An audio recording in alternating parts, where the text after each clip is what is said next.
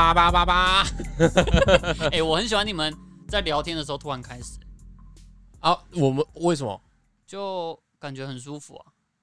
我们没有想要让你舒服的意思啊！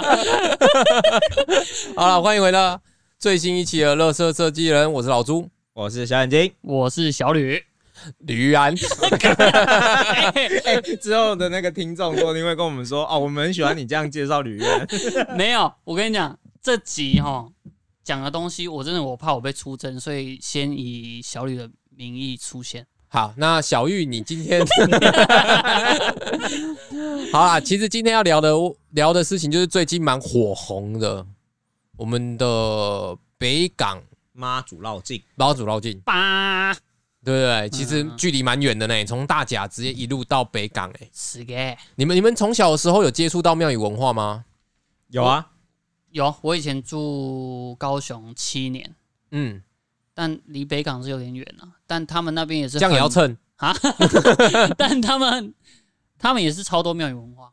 你说，其实好像越越南部就越容易有，我觉得是地方性的问题，就是有一些地方它会有一些特殊的故事，像那个有一些地有一些地方会有一个夜弄土地公，然后我们像我们北投那边就有一个北投妈，哦哎、是那我们我小时候其实就是北投妈也是北投妈祖吗？有温泉哦吗？，OK 可能一起的吧，你们两个你们两个自己聊、哦。我我我其实已经放半放弃了，你你你们要这样聊，你们自己聊。没有啦，哦，没有没有没有温哦，没有温没有有温泉蛋，没有跟温泉吗没有关系啦。哦反正北投妈好像也是蛮有名的啊。我们那时候就是像是元宵啊或新年，就是会有那个他们都会，我们台语就是叫做亚郎来，哈，那你们的台语听起来像英文呢、没有像泰文。欸。亚郎 right 什么东西啊？来来来，你好好讲，你好好来讲，不要吵。老嘞啦，老嘞的，老嘞的，老嘞就是热闹啊，对啊亚老嘞的老嘞的，呀老嘞呀老嘞 OK，OK，来来好续。紧张哦。来，怎么样？为什么那么紧张？你你今天第一次来我们节目的感觉是什么？今天他是来宾呐，笑，不要都在笑，没有讲东西。没有啊，反正就是养老嘞啊。我们就是有时候他那个土地公就会经过每一家嘛，有点像是以前在赢那个舞龙舞狮嘛，他就每一家这样子，然后他就会发饼干糖果，然后我们就会去拿这样子，然后甚至有一有一些节庆，他就是会用撒的，哦就是撒一块钱啊这样子，然后我们小孩子就是拼命的在马路上让绕珠转，然后怎么那么好？我只看过撒名字，哎，没有吧？撒名子那个是办不一样的事情，这不一样的事情啊！哦是啊，谁绕进出出征会会不是那个绕进进香会撒名字啊？没有，我印象中撒名字不是撒钱啊，放鞭炮吧？没有名字，他要自己留着用啊。哦，啊，撒是撒民间的钱呢、这样才有用啊，大家发大财哦。这么好，哦，我你们你们两个自己收啊，你们这段自己收啊，没有看我干嘛？看我们就在？陈述一个，就是一些庙宇文化嘛。那、嗯像你还有什么遇过就是比较有特色的？哦，现在换你又把球丢回来给我，是不是？被发现？好啦，其实因为我从小到大，因为我爷爷本身就常常在庙庙宇里面工作，其实我不确定他到底工作是庙工还是什么，但是他常常很常会去，因为我在南头长大，啊，那其实从小到大他都会在庙里面喝茶、聊天、嗯，帮忙之类的。那我们如果要找找找爷爷，就是要去去庙里面找。嗯，对啊，那个庙其实基本上就是我们那个整个整个山脚的那个村落的一个中心。虽然讲村落看起来像李明中你们画面可能会是很落后，但是不是我们那个都是一一栋一栋的那个连接的街屋，就是嗯都是透天的街屋这样子。然后每一条巷子里面，大家都左右邻居都认识那种。嗯啊，可能在对面就会有一个一间比较大的庙，那哦大家有有什么事就会去那里啊，啊，有什么事有什么问题就会去问。活动也会在那边。对，活动也会在那边，然后可能那时候我记得我小时候还有在庙前面看过那些布袋戏或是歌仔戏，哦就谢神的活动。对对对，就是要演给神看的。对，哦。啊，从小我就其实都是受到这种讯息，而且因为因为其实呃有些班上可能比较坏一点的朋友同学，哎，嗯就是所谓的坏，就是说他可能不受教啦，就是老师管不动，家长管不动被，抓去修监比。较有自己的想法吧。也不是也也不是修干啦哦。你现在是是怕被打是不是？没有，我就是说他们就是老师教不了，家长教不了，那嗯其实大家就送到公庙去给神教。他们的意意思，他们的意义他们觉得是给神教，给神教但。其实他们是逃避责任吧？嗯，你其实我觉得也不一定呢，因为以当时那个年代，我觉得神子是一个让你可以把所有事情都放到一个原因去。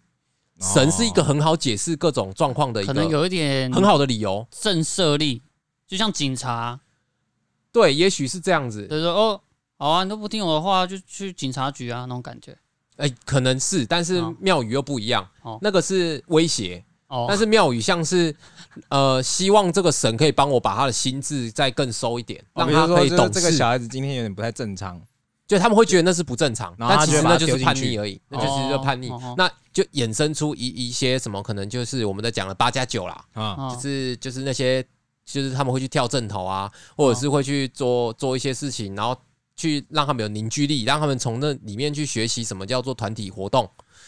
不管说我今天不讨论那些非法活动，嗯，但我我说真的，的确是有啊，的哦。的确在这个社会上就是有，我们也不避讳的去谈它。嗯。的确是有一些公庙，的确它有一些跟黑道背景是有比较深的渊源，没错，但是在我们这个就是比较淳朴的乡下，它其实有一部分是做到教育的功能，嗯。因为就连我们那个地方其实是没有任何我们的那个庙宇是那个村落的庙宇是没有任何需要跳这些八家将的人，不需要，但是他们还是会有小朋友在那里帮忙，可能就扫扫地，或者是或者是说帮忙整理神桌的东西，嗯。嗯贡品啊什么的，去去整理。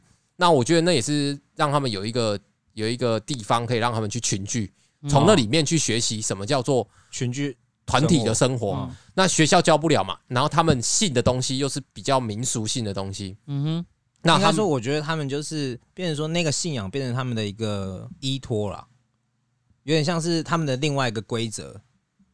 嗯，所以所以我觉得这个其实是其实是我觉得是蛮重要的一个文化，在台湾来说。对，嗯那呃，你你小你你从小都在北投长大吗？对啊，对啊，对啊。所以那你呢？桃园呢？吕玉安呢？呃，小啊，不是小安呢？桃园啊故意的吧？桃园呢？桃园有这样子的文化吗？诶，其实我比较想聊高雄啊，因为我高中就下去嘛，所以我对庙宇文化的印象就是从我高中下去高雄念书开始，因为桃园好像我比较没有住的地方印象吗？没有我住的地方离庙比较远，哦，所以比较少会有看到一些庙宇活动嗯，啊。高雄因为我住的地方刚好就在庙旁边，所以我印象深刻。哦，了解。对，然后就是就是，其实我我对庙宇的印象其实没有到很好啦，不像不像是你刚刚说的对有什么，就是可能你们那个环境比较单纯啊你，你的印象不好是来自于哪些？就印象不好啊，没有啦，是被被他们那个不是公庙人霸凌，是不是？你你看起来一副就是被公庙的人打过的没脸、有经过就被说夸小了，也没有啦威吓过。没有啦，就是我觉得你们就是我不反对办活动这件事情。对，但是我觉得你办完活动就把你的活动场场地整理好嘛，就是好。如果你只是在你的庙里面，那不管嘛。但是如果你已经有到路路上面，然后走啊，然后已经有到人家家门前啊等等的，那你制造的那些垃圾，是不是你也请个清洁？对对对对对对，反正就是花所以最后都是你在扫一天啊，自家自扫门前雪啊。哦，所以最后你们其实自己去打扫那些东西的，哦，所以对啊，因为这样而你非常讨厌公庙文化。就是你被吵就算了，然后被吵完，家里面前还莫名的一大堆垃圾，嗯，了解了解。所以可能是我那边的庙宇的习惯是这样。或者是你真的住很近吧？因为我我我我家是离那个庙还有一段距离，所以可能也不会不太会被影响到。啊、但是这样听你的叙述下来，你就是真的是住在隔壁，哦，我家就住隔壁啦，对你家就住隔隔壁嘛。条街，所以我所以你今天要当反方就对了啦。我今天就来当反方啦。好啦，那我现在直接，小吕呈现今天好这一集啊。那现在换正方说话。好了，正方说话。今天呢，在做任何事情的时候，他其实都有一些人，就是就是人多必有白痴嘛，嗯树多必有枯枝嘛，嗯，所以所有的宫庙文化来说，也许你看到的那部分刚好你面前就是枯枝，对，，枯枝都在我这里。可能是因为你内区住的都是白痴，怎么样？然后攻那好击性很强，那那你这样子这样讲嘛？因为你你我们做室内设计的，嗯哼，我们有很认真做设计的人，嗯，也有一些装潢蟑螂。没错，但你去，你不能够因为你只看到装潢蟑螂，那你就认为台湾设计不好。哎、可是真的有些业主好不容易存了好多钱，找了一个哎、看似很厉害的设计师，靠北就遇到装潢蟑螂，因为装潢蟑螂有些很会包装自己啊，对，所以他因为遇到这件事情，就完全对室内设计有蒙上一块阴影。没错我刚好就是被蒙上那块阴影。没有，你本身就是阴影。不是，那那你现在可以理解的感受了吧？今天有一个、有一个真心在推动公庙文化，因为我们大学期间我们也认识了一些真心在推动公庙文化的人，嗯那他们是一个很正向，他们也是会好好整理环境，甚至他们用了很多环保的东西，嗯哼，呃，以以音响去代替鞭炮，嗯。那或者是以拍手代替代替鞭炮，嗯。或者是尽量不烧纸钱，嗯，然后甚至有些像现在行天宫连捻香都不捻香，嗯它也是宫庙文化的代表之一。嗯所以你不能够因为你你你所接触到这些，你就否定掉这整个文化，或者是你讨厌这个文化。我觉得要先去理理解。哦，好，正式宣布辩论结束，大胜。你有什么要讲吗？就自己说自己道歉。没有啦。可是我觉得，我觉得可能这是台湾文化，因为像我去日本也有接触他们很多一些寺庙的文化，嗯，那我觉得他们就很棒啊，就是他们也是都很安静，然后我觉得他们把每一个从小到大的寺庙都视为一个很神圣的地方。嗯，当然，我觉得台湾有些庙宇它也是，就是你可能没有在办活动的时候，它也是很安静的，就是有一种。会不会是其实是不一样的教派？可是，可是我觉得台湾有些庙宇也是也是算一个心灵殿堂。嗯它进去很安静，然后有一点可能有一点檀香味，或是一些香的味道，很香。然后可能放一些比较舒服的佛教音乐等等的。哦，那应该这个好像偏放佛教吧，因为他们佛教比较像是比较讲求禅这件事情，所以他们嗯佛教的空间好像都营造比较安静。嗯哼，那道教其实道教也是啦，就是如果你没有办活动的时候，其实也是蛮安静的。哎、可是那办活动那些算佛教还是道教？办活动通常都是道教，通常都道教，所以放烟火、哎、放鞭炮那些好像都是道教。都是道教佛教好像没有听过办活动、欸，就是他们办的活动都比较偏向室内，啊或者是就是打坐啊那种的，啊啊！比较禅宗的东西。因为我现在有点搞不清楚，就是到底佛教跟道教的差别。其实，其实佛教就是，其实基本上佛教跟道教的差别就是，我记得好像是道教才会拿拿香吧？对，佛教其实是比较属于那种《金刚经》啊什么，它比较经文类的东西算是氛围型的，对。但是这这点，其实在台湾你很难去分得出来所以。日本算佛教吗？日本是佛教国家，哦我确定对，日本是佛教国家。啊那 其实我觉得今天呢，嗯我就是来教育你这种讨厌公庙文化的人。哦，我真的讨厌呢。对我，我来告诉你为什么要进香。哦，就是你知道进香是什么意思？我知道进香他会泡，他很喜欢泡澡，他会拉小提琴。我居然 get 到了，我居然 get 到了，傻小啊！嗯，糟糕，好了，回来了吗？回来了吗？Hello Hello，大家好。，OK OK，今天来的比较晚，刚刚这些我都没有经历到。我觉得真的可以用悲剧来形容哎、怎样悲剧啦？没有没有，你们不要得意忘形，那个一个点哦，就只是一次而已哦，不要一直这样用，整个节目被搞烂 不是，这是他天性使然嘛，啊！哦，天性使然。把天津收起来好不好？啊，就静对啊，静香文化啊。OK，金香文化来还，狡辩？没有啦，其实其实呃，台湾最有名的这个呃，我觉得应该我们要先讲一下它的历史沿革，你才会知道说，其实宫庙文化跟进香文化对于台湾来说是一个非常重要的资产，哦，因为呃，以我们我们所知道的对不起对不起，是，我你知道静香跟绕境不一样哦。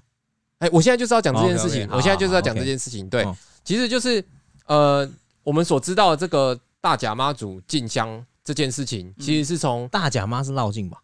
大甲妈是进香，哦大呃进香跟绕境都有哦，哦，就是大甲妈祖不是进香团去绕境吗？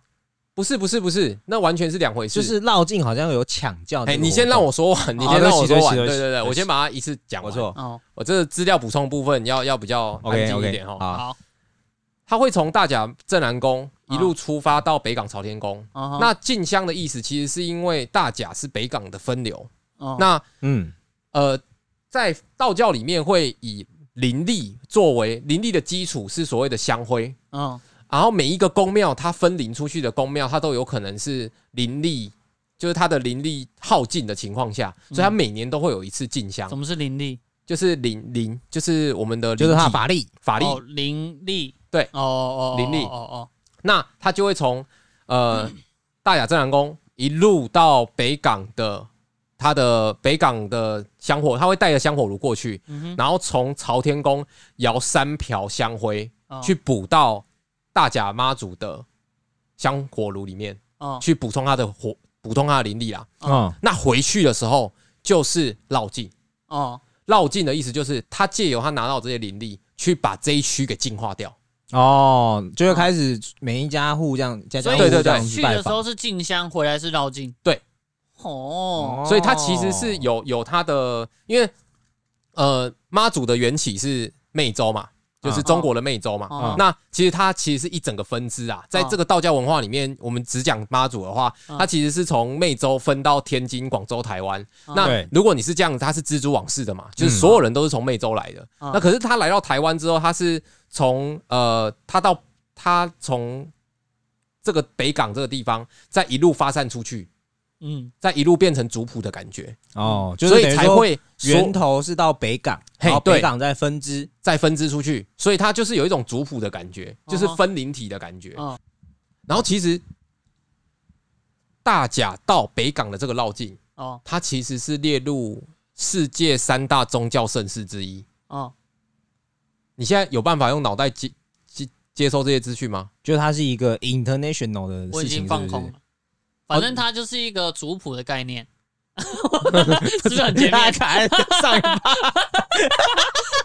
你是要崩溃？你你有想要了解这些事情吗？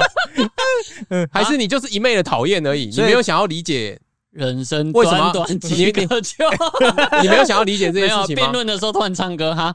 你有想要理解这些事情吗？有啊，就是我不管你想不想要理解啊，好了，你说嘛。所以它现在算是一个世界公认台湾的一个文化，就对了。对，因为世界三大宗教盛事有三，第第一个其实就是这个绕境，嗯，这个进香跟绕境。啊那第二个是天主教的梵蒂冈的圣诞弥撒，哦哦对。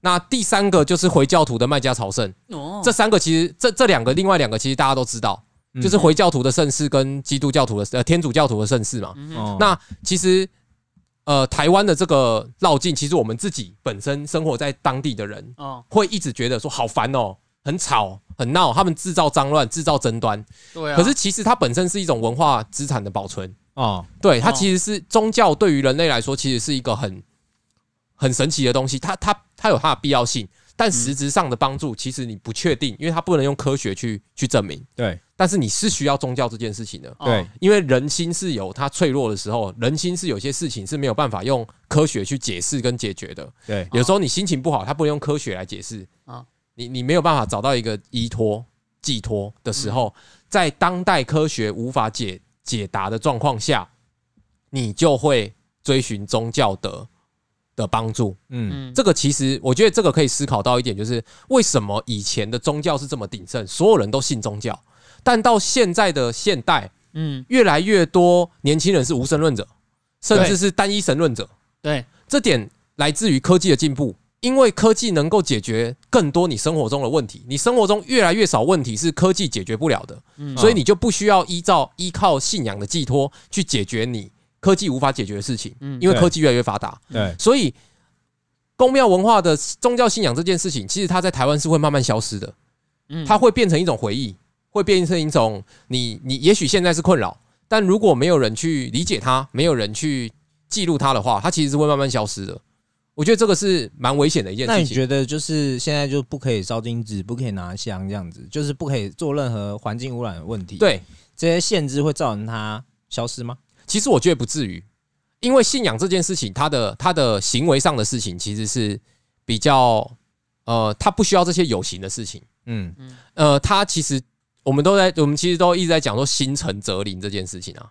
嗯就是哦你你其实你的心，其实它主要其实是你的心需要一个寄托，而不是你需要烧金子。嗯，那你可能是烧的，可能不一定是金子就。我觉得他们烧金子跟拿香这个感觉就是一个加强那种寄托感，对，就是你有一个个仪仪式性。对哦对对对对对，那我另外插播一件事情，嘿，哎，你没有发现一件事情吗？就是为什么从从我今天是来上历史课了，是不是？对，啊啊，我今天讲的很好啊老师 OK，为什么从大甲镇南宫一路到北港，他拿的是三瓢香灰？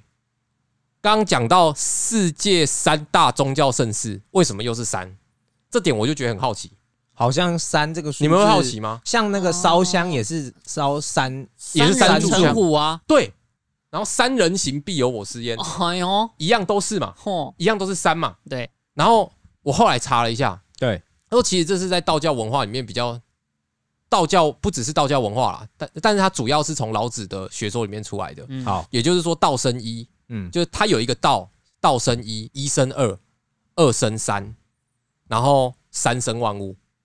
哦，可是如果你以科学来理解的话，其实它是很好懂的。嗯，就是你有一个基础理论的时候，你这个东西就是叫原始理论，就是它的一嘛。嗯，那你衍生出来的东西叫做二嘛，因为它跟一不一样嘛。那所有的一加二都会变成三嘛，因为它会不会是一跟二嘛？一加二会变成第三个物体嘛？那三生无限的意思就是说，所有的三就是极限的，所有的三是极限大数。哦，那在这个三里面的时候，它不管这个出来的三，它跟任何另外一个东西加出来的东西还是三，但是这个三是属于 A、B 两者的三，懂意思吗？嗯，三已经变成独立个体的一了，它只是在增加另外一个二，你懂我意思吗？哦，所以就变成它是三，它就会是变成一个很重要的基数。嗯，就是其实我不知道为什么。我一，开始以为它只是为了避讳四这个数字，其实不是哎、其实它就是它其实是从呃，不管是八卦里面，就是就是两仪生四象这个，或者是四象生八卦这件事情，其实也是二生三这件事情，因为他们都一直在围绕着一倍、两倍，然后到三就停止，因为三是极限大数，哦。对所以他们其实在在这个过程当中，我觉得也是一个很奇妙的宗教信仰的文化。你能想象，就是为什么老子的东西，然后会衍生到整个亚洲区，甚至是连国外都在讲 Top Three，就是你你不会知道说，哦，对，连现在排名对，它是它是前三嘛，一直有延 延续的，所以我我一直不认为说我们只需要理解我们想理解的事情。嗯，就当你去理解你原本不想理解的事情的时候，你的思考模式也会慢慢的往外在扩展，因为你可以从某些事情去悟出一样的其他的道理。嗯你再回去做其他的事情的时候，他的感受又不一样。嗯我觉得，呃，以台湾的宫庙文化来说，我觉得它的确是一个需要被重视的，因为我我我得老实说，呃，宫庙这种事情的确它给人的观感真的蛮不好的，但是会吗？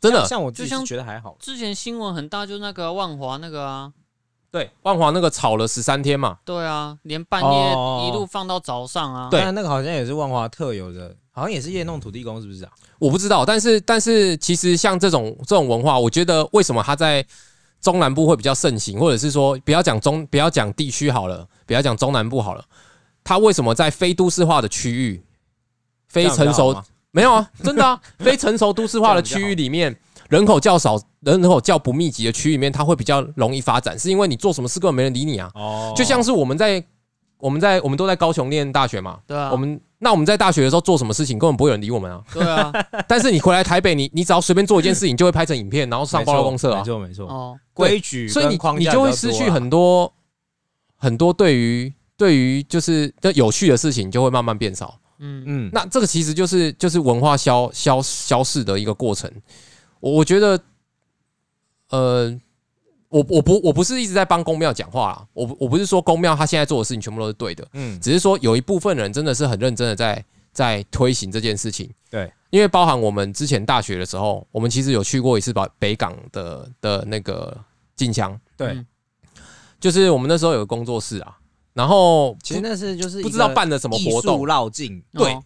就是绕境其实是你想要进去，你就可以随时进去的人，对，嗯。不会有人要你填报名表，你就是走到你家门口看到哎、有哎、你就跟着走，嗯。不会有人理你。嗯。然后我们那时候参加了一个叫艺术绕境，就是有一群艺术家哦。一起，然后然后我们就是他们其实就一，其实他们本来就有一个活动，对就是他们会带着他们很多画作，然后到处展览，然后就是到一个现场，他就会现场架起一个屋架，对，就是哦。现地展览的感觉，对对对对哦，对所以是艺术家的绕境，类似，但是他们他们跟着炮什么的。没有没有，他哦。跟着没有他他一样有鞭炮，鞭炮是别人放的，哦。我们跟着那个北港的那个队伍一起走，哦。对，我们就跟在后面。还有一个艺术品，就是我们还是有一个精神的象征，就是一个有点像是公仔的东西，嗯就很大，嗯。就一个铁剑雕的艺术品，然后我们就推着它边走这样子。嗯。就那是我们的神呐、哦。对对，就跟着他们一起一起一起，就是可能就可以修啦。然后最后莫名其妙，那真的是一个很奇妙的状态、就是我们原本去接收到讯息是参加艺术绕境，对。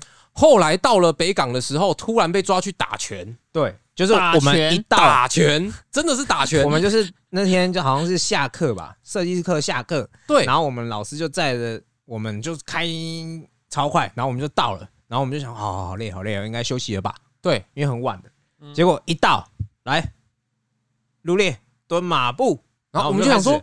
哈哈什么意思？么？然后就蹲起来了。对对，你没有任何，你没有任何反应，跟嗯没有任何排斥的心态，因为在那个地方，就你那个进到那个氛对围，里面，对一群八加九围着，不 不是不打也不行啊，对对对对对对对 不打就被打。对 对对，没有，反正不是八加九哦，他们人都很好啦，就是哦。都是邻里的人，啊哈，有小朋友啊，有大人对，啊然后也有新一代，就是台湾也有一部分文化在消失，就是现在基基本上看不到了，就是武馆，武馆文化。其实其实台湾有一个文化一直在被消失，就是所谓的武馆文化。嗯因为我们那时候去接触到武馆文化的时候，其实他们是一群还在练武的人，嗯就是你不能理解说，就是现在有了跆拳道啦，或者是柔道啊，这种其实已经算是非常科学的状况。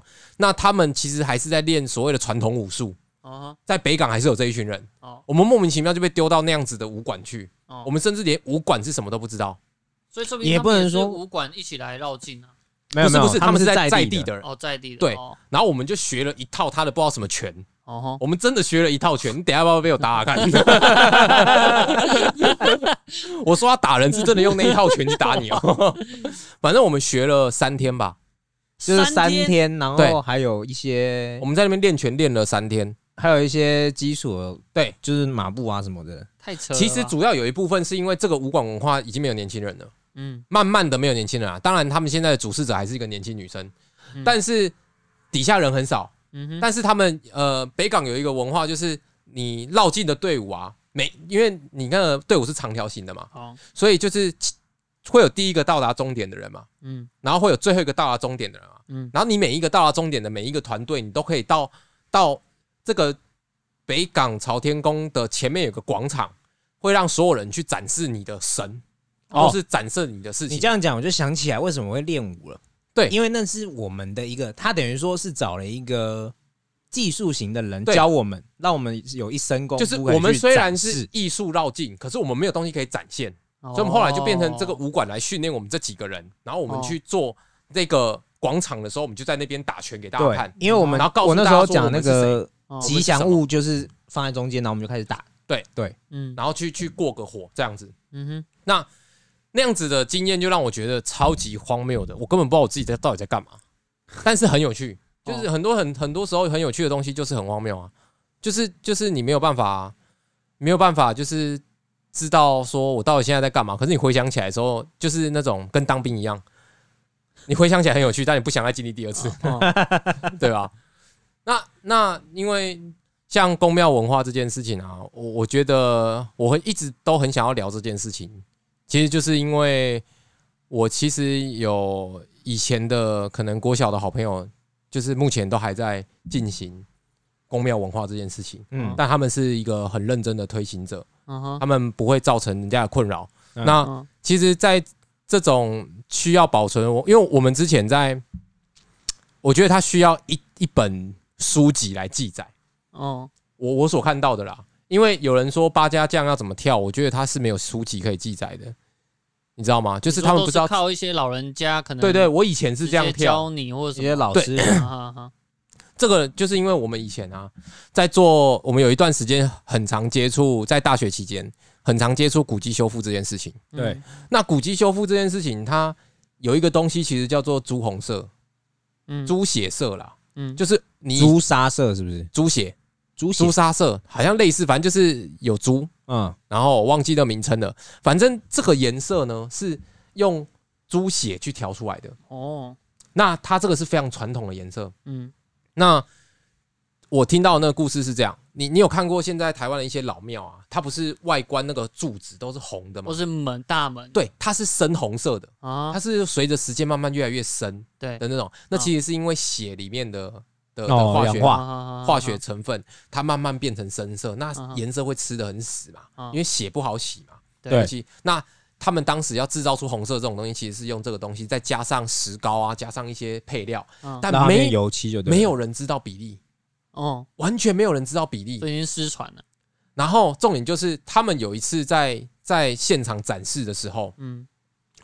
呃，因为这个是一个很传统技艺的东西，他们请来两个老师傅，那两个老师傅就是在现场，呃，告诉大家说，哎，这个要加热到什么时候？嗯，那他们所说的这个时候都不是温度，而是差不多现在这样，他们觉得厨师也是，他哎们觉得。差不多啦，差不多，放多少啊，差不多。因为因为写这个东西是很难做的，嗯，所以它只要温度不对，比例不对，它它就结块。它很容易凝固结块，它没有办法上漆，或者是太稀没办法上色颜色过不去。哦，那在这个情况下呢，当时得知这个活动，他们有先预告会有这个活动，嗯。现场制造猪血色。嗯哼。这是我，我先暂且叫它猪血色。好，那已经在提前公布的情况下，日本有一个团队专门做庙宇修复的团队，嗯。他们直接飞来台湾，哦，在旁边看，只要那个师傅有动作有任何停下来，类似在讲解的时候，他们就有跟主办单位已经协调好了，嗯。他们就过去用试管去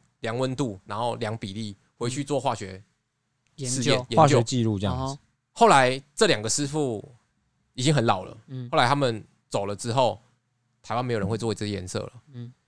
结果后续的后续的台湾庙宇在做修复的时候，因为你知道所谓的古迹修复是需要用原本的东西去修复，它不能用新的东西去修复，嗯因为再怎么调都调不出来。对，那台湾也没有人有时间去试这些油漆到底要怎么配，最后台湾居然是仰赖日本的，呃，他们的记录是不是？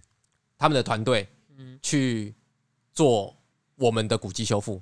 这件事情就是见证了一个文化的消逝。嗯那如果你要讲的资本主义一点，就是文化资产的掠夺嘛。那这个掠夺并不是由并并不是并不是由对方去掠夺我们，而是我们自己去不注重它，而最后消失。嗯。那我们想要有些东西，我们想要找回来的时候，我们却需要花更多更大一笔钱，就像是在日本开价是不是？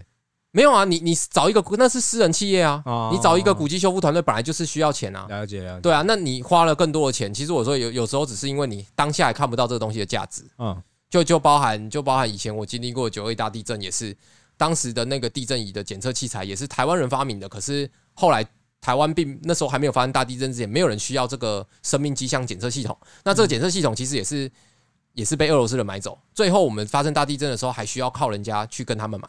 哦，它就是专利。这个专利就是所谓的专利，就是文化资产。嗯所以我们在讲文化资产，文化资产不是说，呃，这个东西好重要，我要去记录它，而是它的确是一一件资产。嗯，那你以后不想要花更多的钱，你现在就必须要更在意它。嗯我觉得这个是一个很重要的态度，就就是感觉好像台湾常常在做这种事，对。可是我觉得可以从我们这一代开始改变啊。就像我家有面临到类似的状况，就是嗯因为我阿公那时候就是九十几岁那个年代，民国初年，嗯，对他就是都是自给自足嘛，对可能自己对种东西，包括他们涂的一些药膏、药粉，哦，对对，对自己制造药嘛对对。对，嗯所以我阿公他自己种了一些药草，对然后自己弄了好试了好几次药粉，然后那个东西真的超有，你嘴巴破掉了，或者是你哪边流血，对直接敷那个药粉，马上很快就好，也不会，然后也消炎。对，然后因为那个药粉都我阿公在做的，然后变成是说我们家已经很习惯那个东西了，嗯，结果完全没有人去问，哎，到底怎么做的？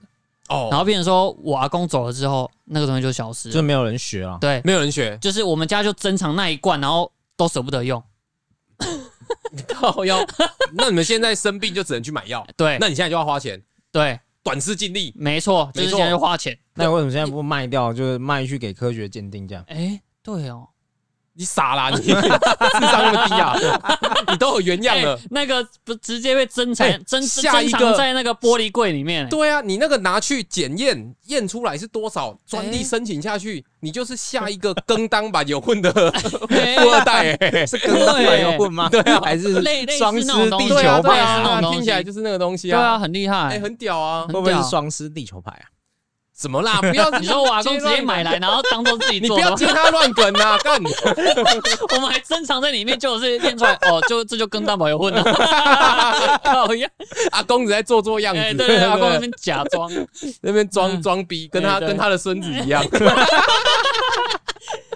阿公卖脑哦，嗯，好啦，所以呃，其实我们有时候看到很多不理解的东西，其实它都是有一定的价值啦。嗯，嗯我觉得不要先先不要以自己讨不讨厌或者是喜不喜欢去看它。嗯。你你发生在生活周遭的很多事情，你你认为是习惯的事情，包含嗯，也许是人际关系，好像最近那个国外有一个那个赏鸟的协会啊，对，你知道台湾的麻雀就是在国外是就是看不到，嗯，所以他们是很多人想要来台湾看麻雀这个物种，对啊，但我们对麻雀却是那种随时都看得到啊。对，随时都看得到啊，碾死就算了。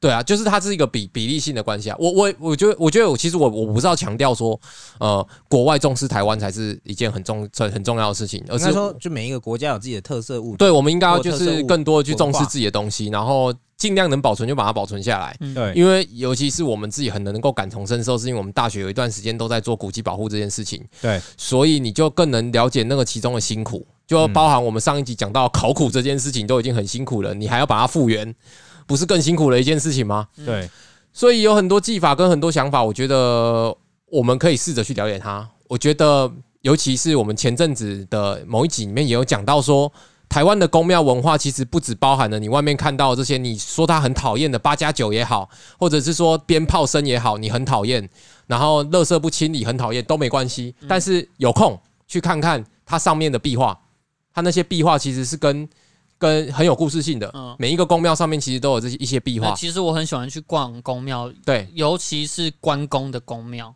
嗯。你们有机会可以去桃园的虎头山上有一个关公的庙，对，很哎、赞，我们有机会，你不如你带我们去啊！可以啊。对啊，对啊，我觉得，我觉得就是要靠这样子的方式去去多发散，说对，我那们推荐的那边真的很方。美。对，但是我还没去那个关公庙的时候，或者是去日本，因为我一开始最一开始接触到庙宇文化就是我高中时期，所以我还没有看到那么多东西。对，所以我第一个接触到的就是我们家隔壁的那种很脏乱的庙宇文化。所以你现在其实有改观一点，对对，一就是我去了看了那么多很大的庙啊，嗯或者是去日本看到他们一些寺庙啊，嗯，就是让我就是那种氛围跟气派，让我觉得这是一个很厉害的地方。你知道今天刚一今天一进来啊，嗯那个我我一讲我我一就是今天一跟一跟吕安讲说那个宫庙文化的时候，他说：“哎、今天今天可以不要讲我的名字嘛？因为我告诉你，我他妈超讨厌宫庙文化的。”所以所以你现在其实还是讨厌，还是你可以没有，接受我是不喜欢你不喜欢说的那些枯枝，？OK OK，对，但我喜欢这些文化你还是喜欢开花的时候，对。什么开花。就是 它是好的一面的时候。对对对对对，哦我因为当然就喜欢，大家都喜欢好的事物嘛，或是对美的东西嘛。对，但我觉得不要，就是真的不要忘，不要去定义，就是你所看到那些讨厌的事情，其实绝对都不会是一件事情的全貌。嗯，对对，如果一个一个事情它会被长久保持保保留下来，就连这些知识的这些知识分子，就是闹事的人，他们都有可能是有一份他们自己的依托跟情感在里面，嗯这都只是他们的某一面刚好被我们的媒体放大，或是嗯我们自己去看到了。哦我们刚好看到了他不好的一面，因为每个人都有不好的一面。那在做公庙文化的人，也应该要理解到说，呃，它是一种你要把它当成企业文化在看，因为今天你在外面去做任何事情的时候，并不会有人知道你是谁。今天小眼睛去，假如说今天小眼睛是这个公庙底下所属的人好了，哎，那他穿的这个公庙的衣服跟这个帽子，当你的行为是脱序的时候，人家并不会只说这是小眼睛，小眼睛是这这是一个流氓，他会说这个公庙的人是流氓。哦，你你本身其实也是一个企业文化，对，我觉得也要也要让自己的身份，你不希望让人家看不起你，就要对得起自己的行为。哦，我觉得这就是台湾公庙文化面临到最大的问题。那也希望大家好好的多了解这些台湾目前还有的历史文化。那了解这些历史文化，有助于你去做，不管你是做设计的，你可以去有一些设计发想、思考，或者是你是你周边的人，就是你住在周边的人，你多去了解之后，你也会发现说，当你的你的外地朋友来你这里的时候，你可以很骄傲的告诉他们说，你是一个很有文化涵养的地区，你们是有故事性的，而不是哦我们家超无聊。我觉得，我觉得这是因为就是没有了解啊，哦，没有了解你就讲不出个什么。但如果你有了解的话，你就可以知道，其实这里每一个地方都你会有很多故事可以只要有人讲，就有故事。好，以上就是这集的内容。那如果你们有推荐的庙宇，跟呃你们家里附近有很棒的故事，都欢迎你们留言告诉我们。那 Apple Podcast 在四月二十号已经有新的呃内容公布了，然后它接下来会有做一连串的 Apple 的订阅制跟其他的编制的修改。我们现在一直在搞搞不清楚那个东西到底怎么用。对如果你有知道怎么用的话，也欢迎你来信来告诉我们，因为我们现在好像还登录不进去。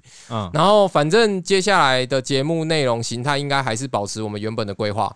如果它不要改变的太奇怪，我们也不知道它接下来会怎么做会。怎么弄？那我们有以后还是会不定时的邀请吕玉安上来上节目。